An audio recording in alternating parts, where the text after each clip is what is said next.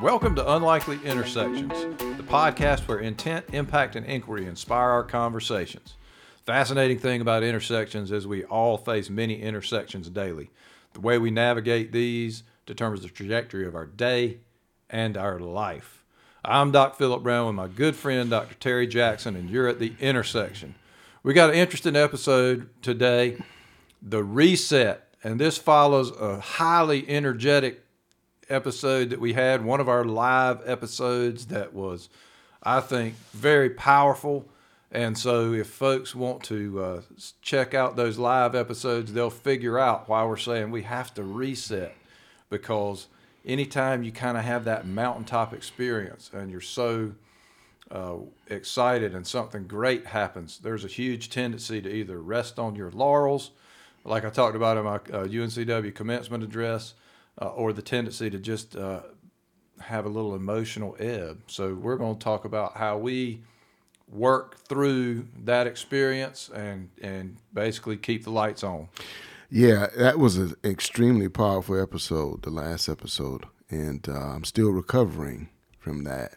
Uh, thinking about all the concepts that we dis- that we discussed, um, the emotional high of just having those types of conversations and all the topics, and you know, we all in our life need to be able to reset every day because we go through not only the emotional highs, but we have the emotional lows. And so, how do we recover? How do we reset, right? And, and yet, how do we reset, but not necessarily reset at the same level? Meaning, with all of the emotional high that happened from the last episode, we should reset at a higher level than we were before we had that episode. Yeah, a whole different starting point. It comes That's with right. all kinds of things. One of the things that you know we see play out in the sports world. So let's go to where you and I spend a lot of time talking about sports.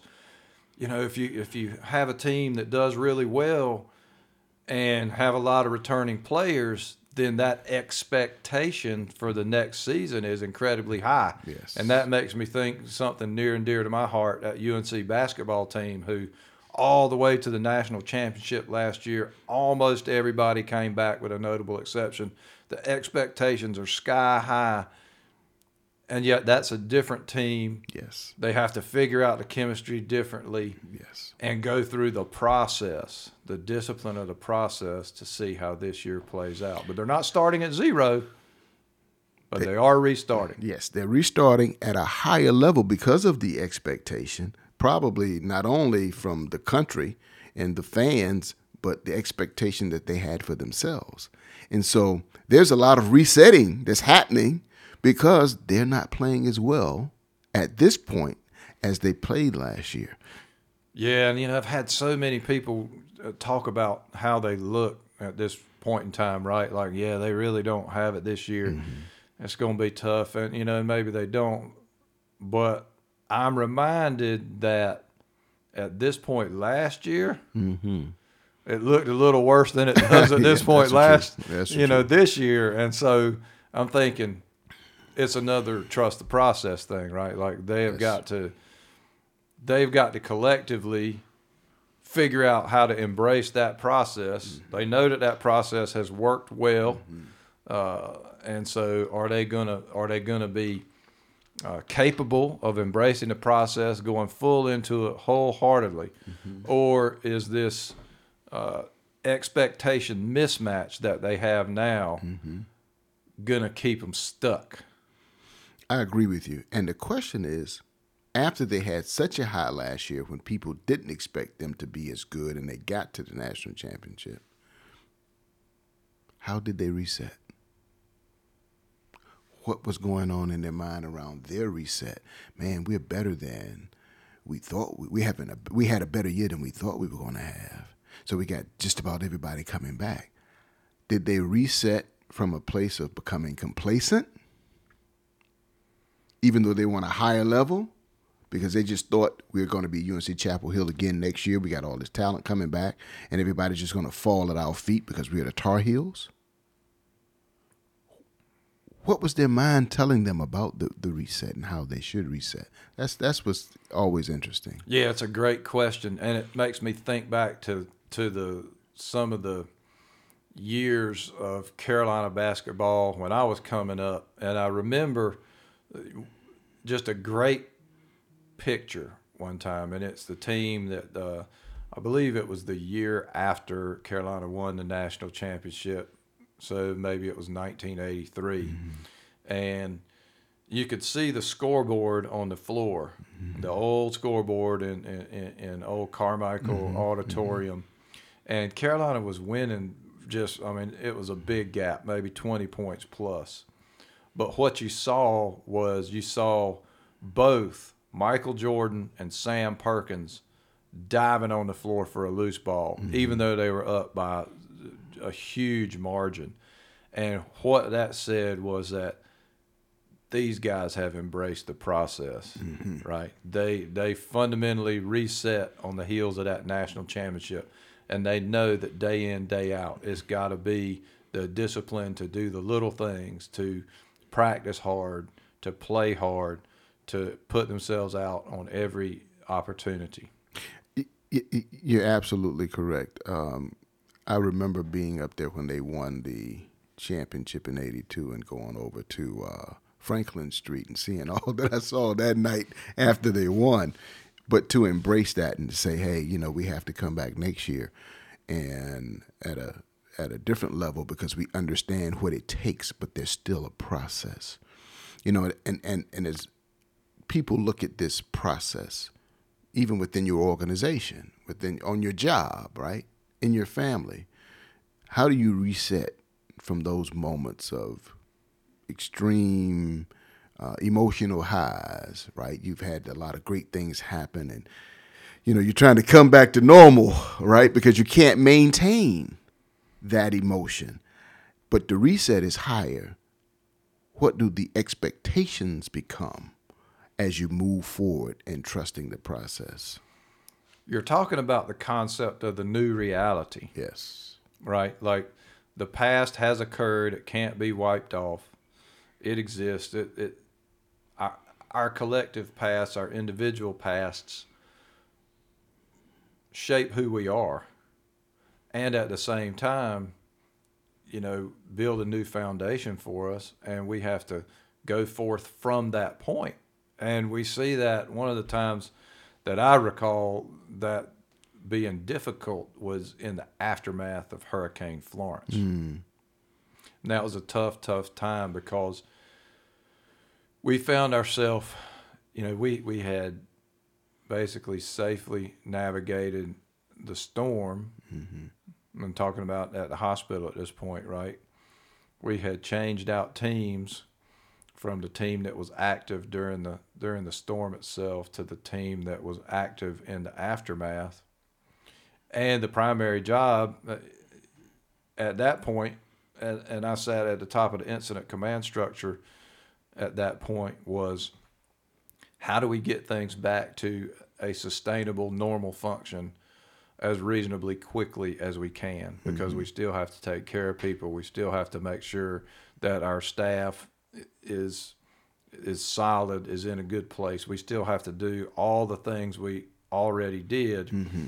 but we have these issues that many of many things are way different. They're destroyed, literally. Mm-hmm. Um, and at the same time, we've been on this emotional fevered pitch where you have this fantastic camaraderie that's been built, right? Like, I mean, we're we're building daisy lines to unload helicopters with mm-hmm. provisions coming in, right? Mm-hmm. mm-hmm. And you know, it just it is an emotional high, but then there is the and we still have these things to do that folks are counting on us to do and do well. Mm-hmm, mm-hmm.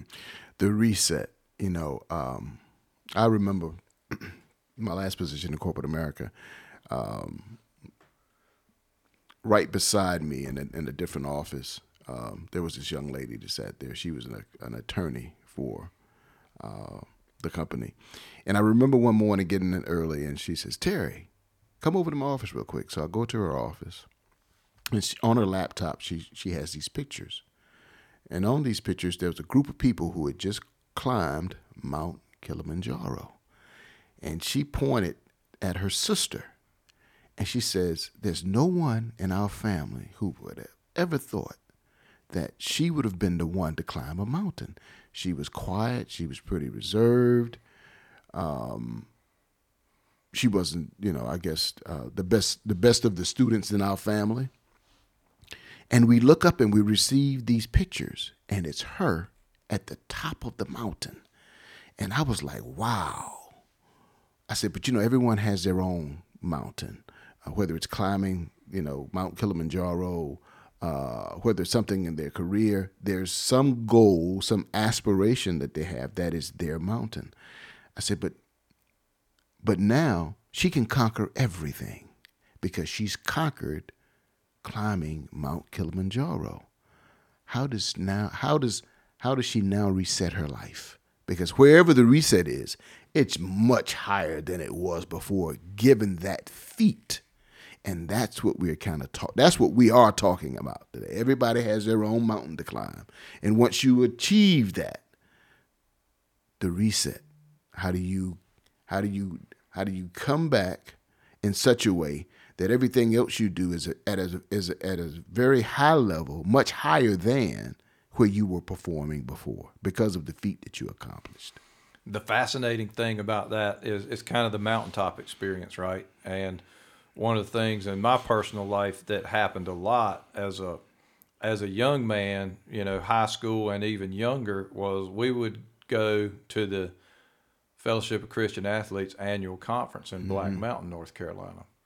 And from a religious standpoint, that was a that was always not only literally but figuratively mm-hmm. a mountaintop experience because mm. it's based on athletics and the camaraderie that you always have around mm-hmm.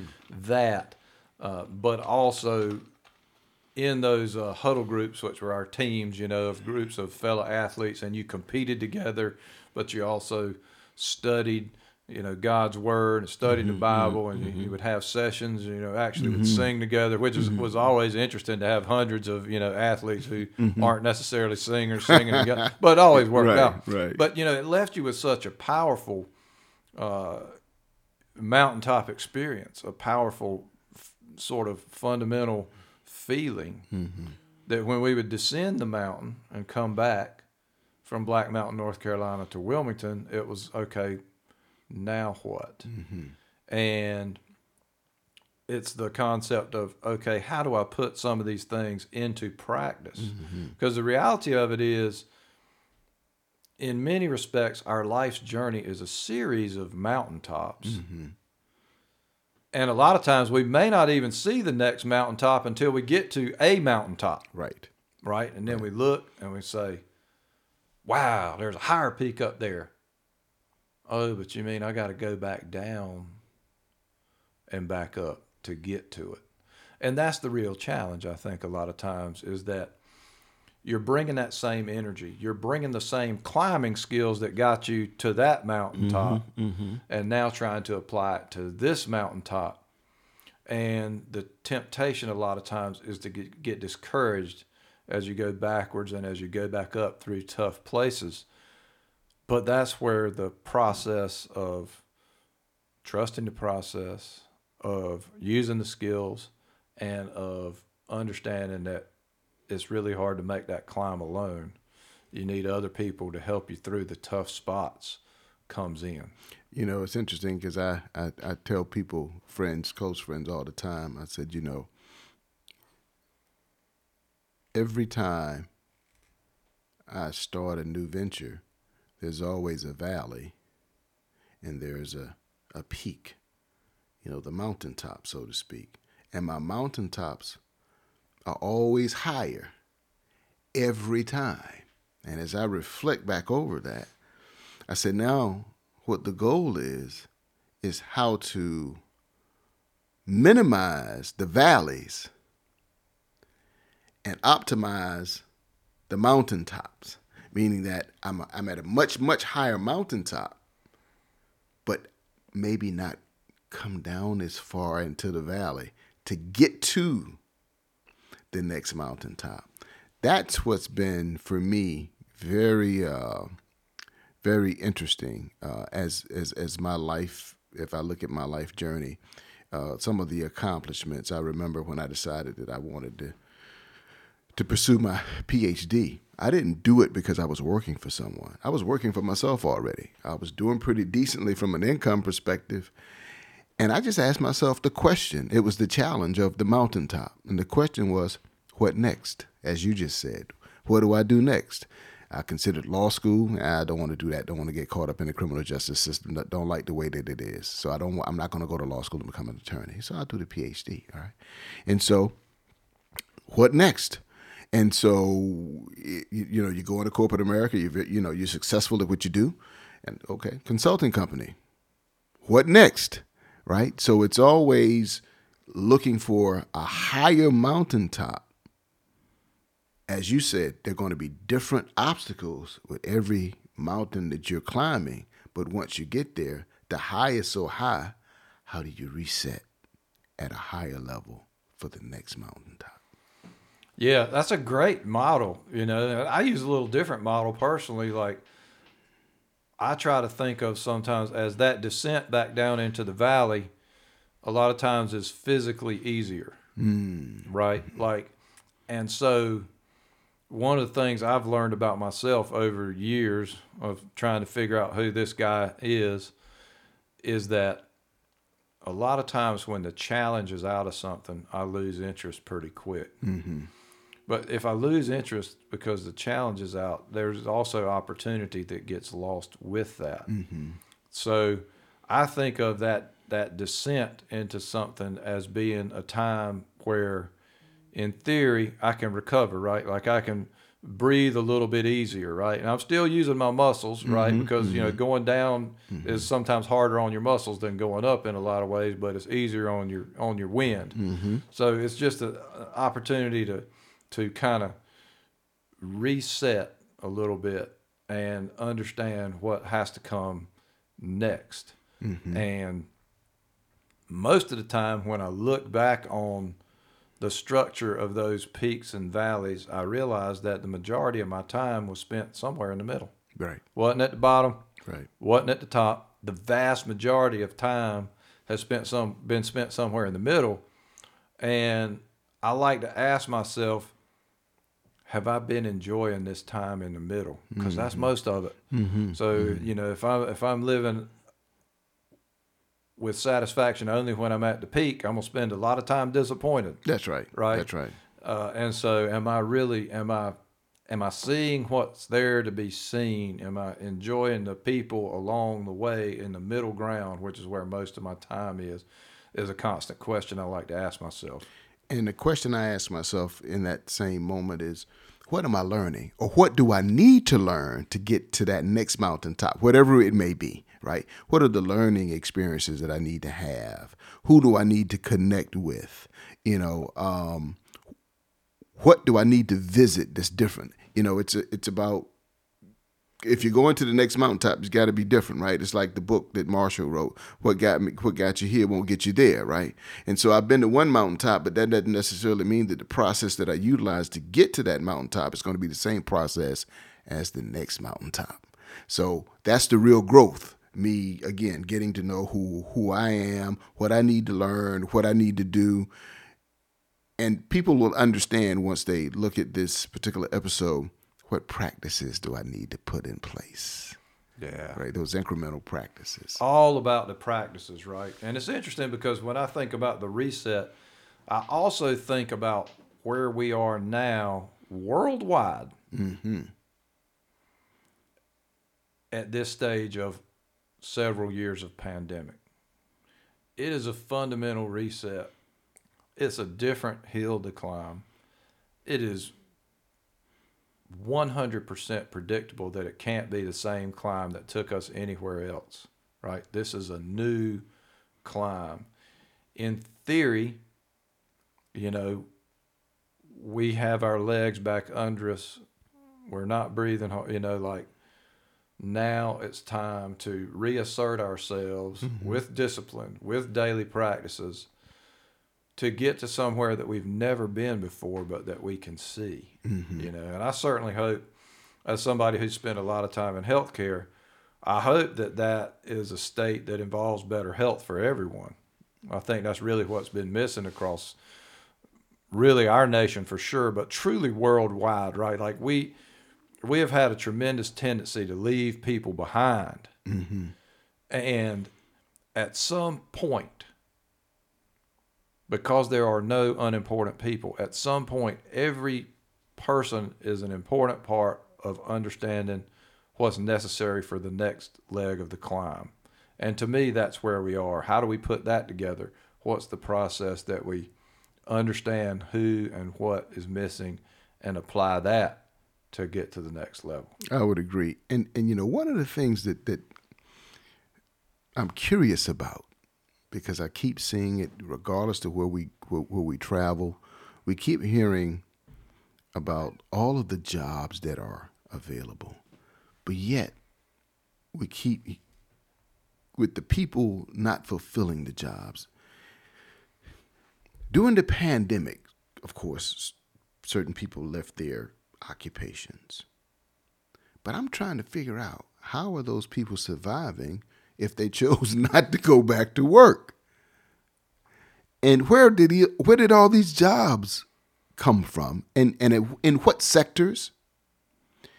And are they higher paying positions or lower paying positions? And what are the people doing who decided not to go back to work? How are they funding their life? You know, because all of that is a reset. We've, I, you know, we haven't seen anything like this before. Because I keep hearing about, you know, this, and I'm like, so where are they? You know, uh, I want to say the numbers maybe maybe north of a, a, million four, a million three, million four, as it relates to deaths inside the United States as a result of, and you would know better than myself, as a result of the pandemic. But that was a very very small number compared to our population. So what happened? And and a lot of those were elderly. So where are the people working? and how how are they making their living? That's very interesting because they're not receiving the uh, support of the government any longer. Where are they? What are they doing? that you know, that's a part of the reset that I'm trying to understand. I am too. I mean, it's fascinating. You know, the healthcare industry is basically on life support. Mm. I mean, there's there's not a better way to put it, right? And that, that life support is because so many of the frontline people, in particular nurses, have have left the field. Mm. I mean, or at least left that component of the environment in the acute care setting. They're just not there in the numbers that they were. And so mm-hmm. it creates a competition for those. I can tell you that right now, when we look at the surveys, physicians are also looking for ways out. Mm. You know, when you look at the surveys, and half of the people who uh, are responding to it say they would like to find a way to make a living otherwise, then you really have to take that as a caution and understand that you know there is something disrupted there, mm-hmm. and you have to understand. It kind of reminds me of you know an exploratory operation as a surgeon, right? Mm. Which you know a certain number of the operations that have to be done are exploratory to understand what's wrong. But one thing about it, if we don't remain curious enough to figure out what's wrong, then we'll do the wrong operation to fix it because mm-hmm. you have to know the answer to that. And we're we are really seeing that right now because you, you have multiple factors, right? You got this profound workforce shortage, but you also have massive revenue shortfalls in most healthcare systems across the country. And so, what behavior rectifies that, you know, runs a spectrum, right? Mm-hmm. But the grand tendency is to do the thing that we know is not viable, which is to try to do it again the same way, to try to rebuild something that no longer fits the situation, to retreat toward the the primacy of the acute care environment, for instance, mm-hmm. that's probably not that's probably not going to work, right? Mm-hmm. Like that that particular approach has run its course.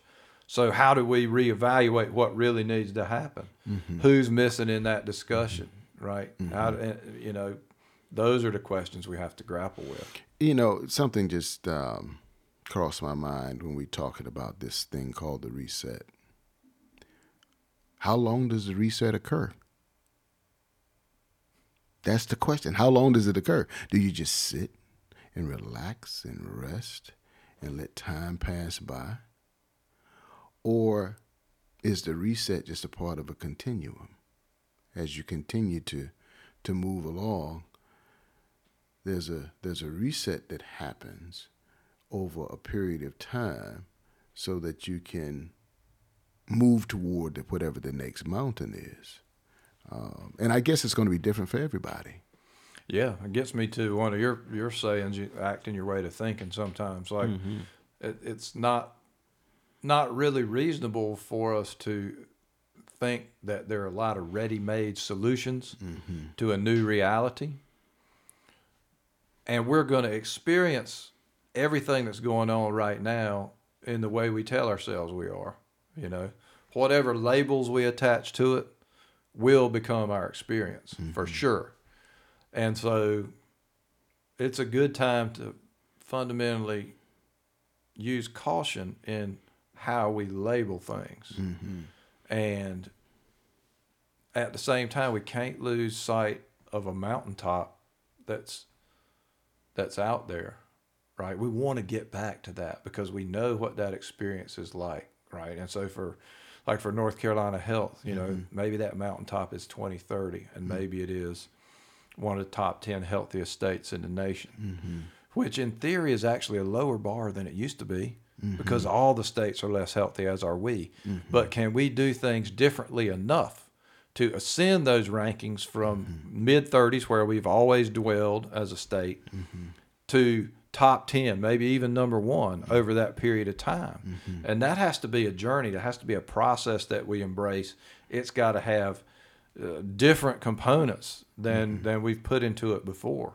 Uh, I'm excited that it's actually possible, and you know I see evidence of it everywhere I look. We have a dashboard that can measure health across states at at, at population levels, state, and all the way down to census block levels, neighborhoods, right? So it gives us the tools we need to be able to chart a different course. Question is, have we got guts enough to do it? The courage to do it, right? Which is another key word that we've discussed in a lot of our episodes. Got to have the courage to do it. And we, in, in, in the last episode, we heard um, along the spectrum, we've heard hypocrisy, aspirations, and on the far right end, you know, help remind me what he, he um, our last guest, he in the last episode it was hypocrisy. He talked about aspirations, and then on the on the very extreme. And basically, it's when you're there, Yeah, right? It's yeah, when you're exactly. fully consistent with everything that you value. Exactly. And so we have to be able to measure ourselves against that, right? We have to be able to reflect uh, against that. And a lot of that kind of happens, that reflection and that measurement happens um, kind of simultaneously because you have to keep you have to keep moving. You can't just stand still um, as as as you're looking at what progress it takes to get to that next uh, mountaintop. And when I say standing still, it may it may not be a physical movement, but it may be the learning process. What do I need to learn to to get there from from that you know on that spectrum? With courage being probably the underpinning of it all. One of the things that I've seen uh, uh, many different ways uh, throughout my whole life is that there is a tremendous tendency to retreat back somewhere that you've been that worked out okay that you know you're you're having an illusion that if you just get back there things will be okay in my experience, that's rarely been the case, right? You can't really go back because the world has changed. It's the, like you know, a man can't step into, never steps into the same river twice because the mm-hmm. man's different and the river's different, mm-hmm. and that's really what we're talking about is how you navigate that. You know, the one of the sayings in our last episode that was so powerful is "Don't swim alone." That's right. Don't swim alone. That's right. Right. That's How many times do we hear that?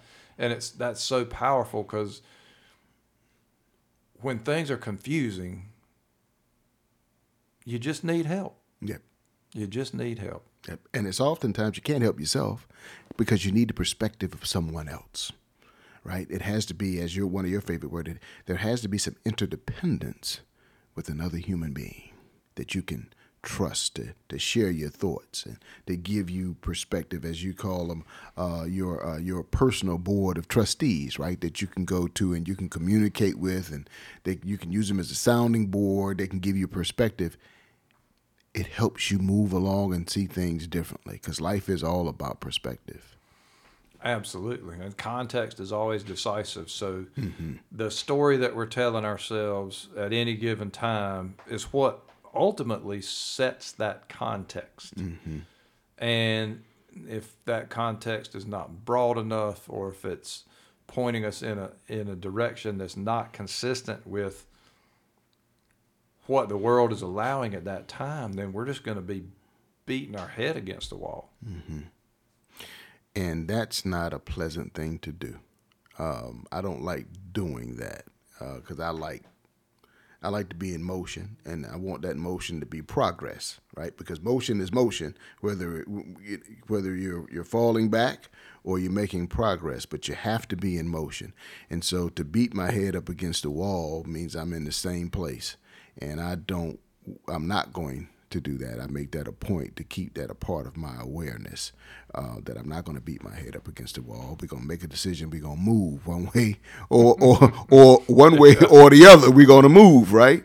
But uh, I'm not going to stand there just beating my head up uh, against the wall. So uh, we have to be decisive, right? And in the reset, even though it might be a time of reflection and a time where we become social and we rest a little bit, um, there's still motion because there's still learning that's that's uh, taking place in that process. And again, as you've said, trust the process, right? Because the process is the process, and regardless of how uncertain it may appear, how ambiguous it may appear, we still got to trust the process and keep moving. Yeah, and you know, the, the, you said it.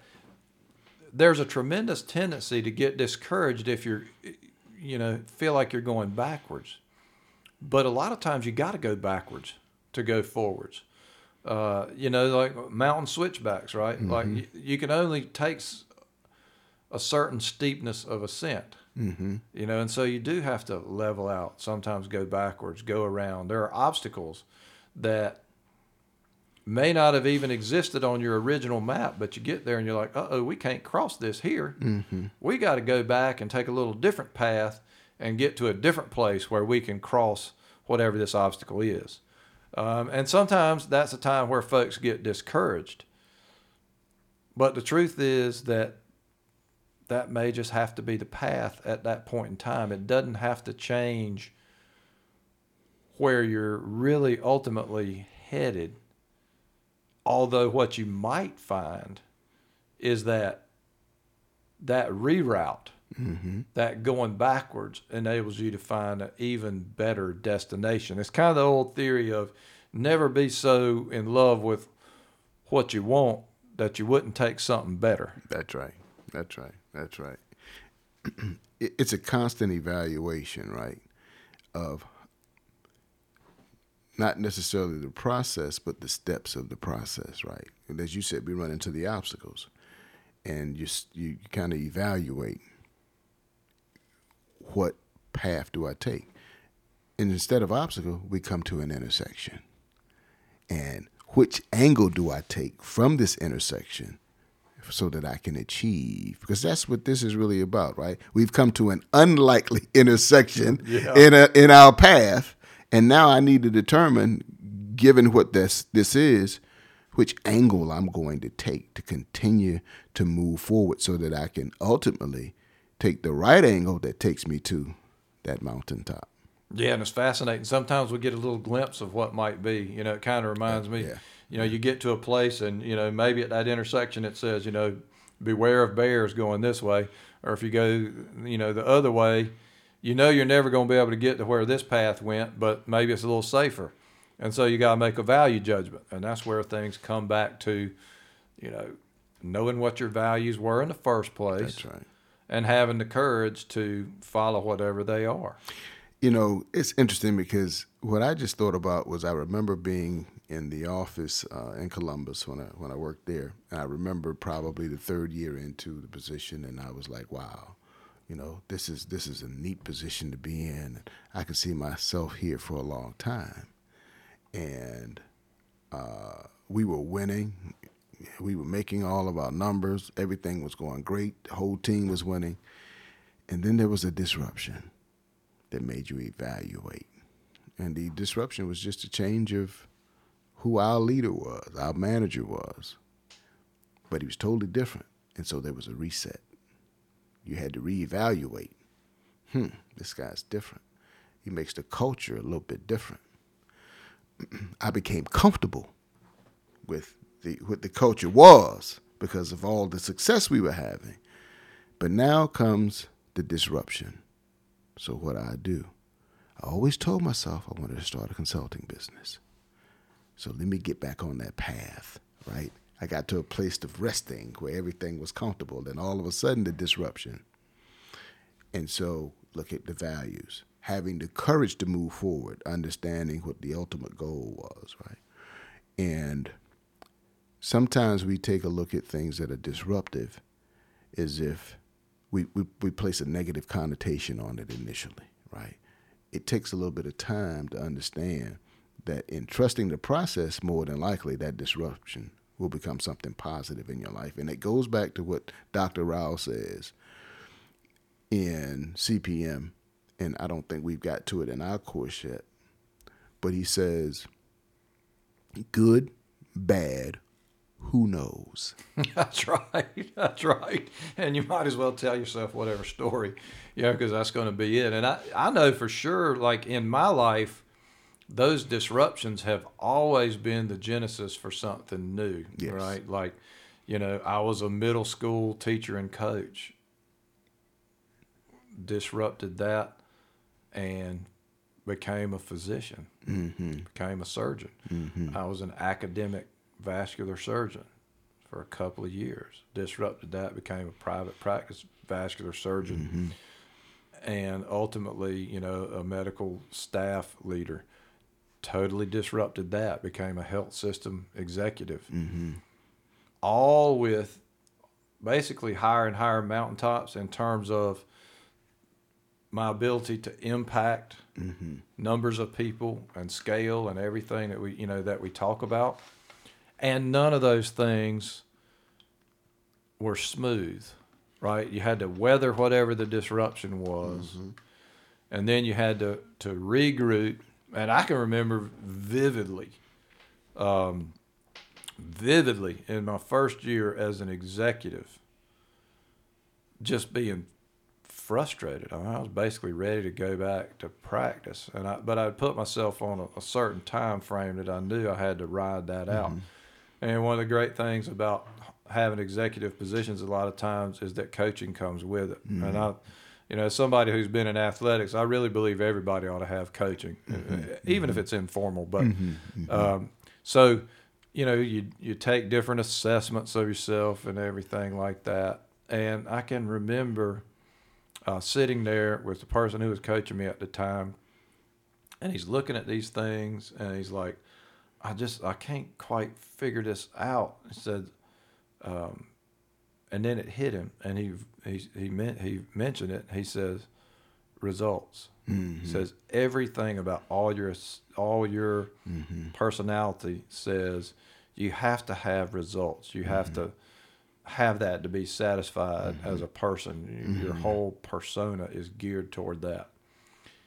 And that was an epiphany for me, right? Because I realized that while I was in the right process, I didn't really have the right destination in mind, right? I needed to have that destination not from a not from the standpoint of I have to get here or but it was directional, mm-hmm. right? And so I would then be able to see okay, I've got this I've got this destination.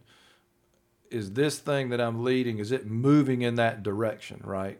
Didn't really matter if it ultimately got all the way there, mm-hmm. right? Kind of like mm-hmm. the Dalai Lama, you know, if mm-hmm. something is good, if something is noble, whether it's achieved in your lifetime is largely irrelevant. You just need to strive and persevere and never give up. And so once I realized that about myself, that uh, you know, I, I definitely needed to have a goal, but that goal was not for the purpose of uh, of specific achievement. It was for the it was for the horizon of where I was trying to take things and where mm-hmm. I was trying to lead. Fundamentally changed so much and and put me in a space of having a good time again and really enjoying mm-hmm. leadership and leading people and coaching teams and and making cool things happen. You know, that's interesting because what I found about myself throughout the corporate was something a little different, and that is I wanted the I wanted the direction, I wanted the goal, and I wanted the direction, but the end of at a at the end of a specific period of time, there was the result. It was the number, right? So at the end of the at the end of the quarter, end of six months, the end of the year, I made the number. That was closure. And then I can move on to the to the next year. So I found that about myself. And so with that, I had to get to the point where maybe there wasn't a number. Right? But if the direction was in the same, it was was the direction that I wanted to go. It's more of along the vision and trusting the process that I didn't need to necessarily have the number. So that's where I've been. I went from needing to have the number for the closure to I don't necessarily need the number now, even though I'm still a results oriented person and I like the number. I like to be able to see the closure of whatever the task is, but I don't necessarily need it now. I can I can uh, navigate both, if you will. Yeah, and you know, one of the things that happened to me along that journey is the less I worried about the number, the higher the number ended up being.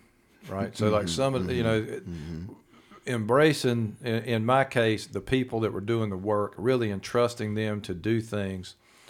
We did some incredible things. Mm-hmm. You know, I mean, you know, those teams that led our accountable care organization put it like in the top five in the country out of 4 mm-hmm. I mean, you know, like it, it was amazing to see what could actually happen when we just we set that direction and we trusted people to do what they could do well and we counted on them and they ended up delivering so many times in a multiple of what anybody could really even wildly expect it's magical because I've been there, right?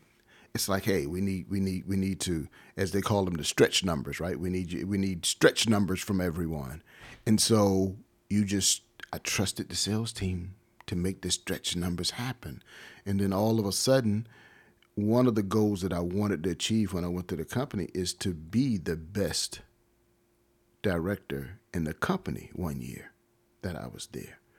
And in 2011 it happened because I trusted the team. And all of a sudden here we are 128% to goal which was the best in the company and there's no I've been told that the sweetest sound that you can ever hear is the sound of your name the second sweetest sound is that at what you were achieving, what you were seeking to do, that you were the best. There's no better two words. And I like to say the best. In 2011, I was the best in the company. Our division was the best. And now the other years, we were always within the top five. But that year, we were the best. And so the reset from that was how do we make it happen next year? you know and so the energy the excitement of being the best drove of course how do we be how we how do we become the best next year? Because we've always been in the top 5 but it's different. Well we in the top 5 versus being the best. That's that's an intersection. And so you get to this place, you're at that juncture, right? And you can either you can either play it the way you know that is going to get you close to that, or you can auto disrupt and say, I think we might I think we might be able to do even better. Mm-hmm. You know, and that, that that's a leap of faith sometimes, right? And we get into that. That that ties into all kinds of topics, some of which we've discussed. You know, like executive compensation being tied to specific goals, and Mm-hmm. what that really does is limit the goal, right? Because you're going to set the goal low enough to be attained Mm-hmm. and get that compensation, and it's basically it's that old phenomenon, right? Only one who's willing to go too far can mm-hmm. find out how far one can get That's right. right? And so if you're if you're setting things up in such a way that you have to hit a specific number to get there, then you're rarely gonna gonna exceed that number by very much. Mm-hmm. But if you're in a situation where you're setting that number as a as a ballpark and where you're able to fully focus on the process and and by process I want to make sure we include people, right? It is Yes. how you as a leader, it's all about how you treat the people, how you enable their work, how you make it possible for, th- for them to understand exactly what you're counting on them for and, and, and, and cut them loose. And basically, when you're able to do that, it's amazing how far you can exceed that performance. you know, it, it, you're so correct in that. You know, I went into the position saying I was going to use a specific language, and I use that language with the team all the time. I work with you, not you work for me, or he works for me, or she works for me. No, we work together, and my success is based upon how successful you are. Your success is my success. I won't have any success unless you're successful in utilizing that type of uh, language and creating a culture and such that um, they understood that they were more important than, than I was as their quote unquote leader. Um, it created a, a, a, a huge cultural shift in that division. And the key to our success also was there were other divisions who would have down years and then they would bounce back and have the next year would be better than a down year. We never had any down years. It was always the next mountaintop, the next peak, right? The entire business grew. It didn't grow because we were 98% one year and we come back the following year and we were 105%, but that's 105% of a lower number. No, we were 128% of a higher number that we had the year before. So it was five. It was it was five years of nothing but growth, no downtime, right? And I attribute that to the team and the language that was used and how we embraced success, but not only that, how we embraced the challenge of being successful which meant that we had to become someone totally different year after year. I, I made a post on Facebook last week. I said, uh, How do you handle change? Why don't you try to go bowling and go bowling with the opposite, go bowling with the opposite hand, right? We would do that on a regular basis because it made us feel awkward. But we had to embrace being awkward and it enabled us to think a little bit differently and see things a little bit differently, right? From a different perspective that allowed us to continue to be successful year in and year out. Yeah, it's fascinating approach that whole you know drive a different way to work. That's right. Or you know, eat left-handed, and bowl left-handed. That's right. That's you know, right. whatever it is, you know, and it's interesting. Being able to free your team up to do great things is so important. And you know, I've been in a situation where, you know, we had a team that was functioning so much higher than the rest of the system that from from the basis of the system imposed goals, they were actually lower than our mm. current mm-hmm. performance, mm. right? Because it was all just about how you get the system, and it take each one this to get, you know. And I was so I, I knew we had magic when basically all my all my physician and administrative leaders said no. I mean, they can put that for our goal, but our our goal is going to be That's right. to increase, right? Right. To get to do because we were talking about how we are taking care of of patients, right? We're talking about how we take care of their diabetes, how we take care of their certain cancer screenings. We're like, mm-hmm.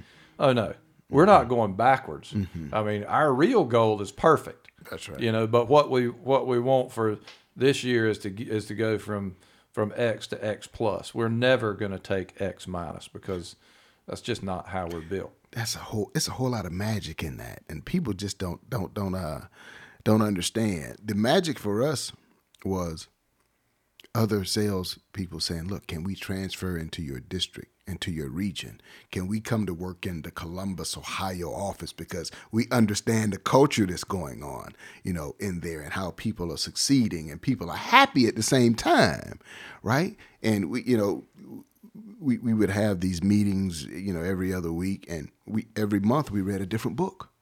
It may not have even been related to business, but it was about how we were thinking. You know, how do we how, how- give us a different perspective? So when I face an obstacle and I have to reset, how do I respond? Because that's where the true magic is.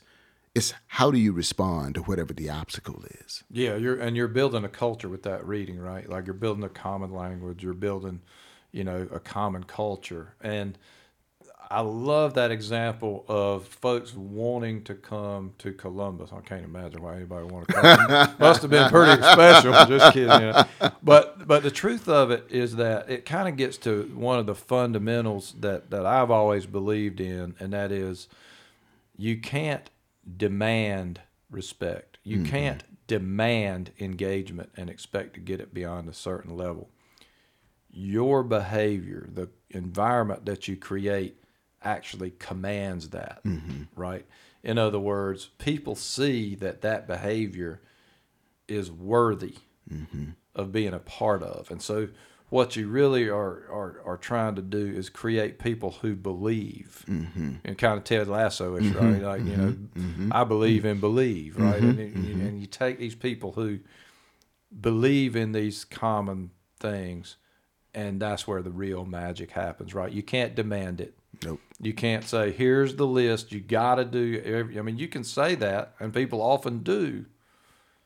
And people even may execute those things, but it'll never be at the level of somebody who really believes what you're doing. That's right. That's Ever. right. That's right. I believed in my team. I told them I believed in them. So there were little nuances about the company. If you work within 45 minutes of the office, you got to come into the office. No, you won't have to come into the office because at the end of the end of the month, you know what the number's supposed to be.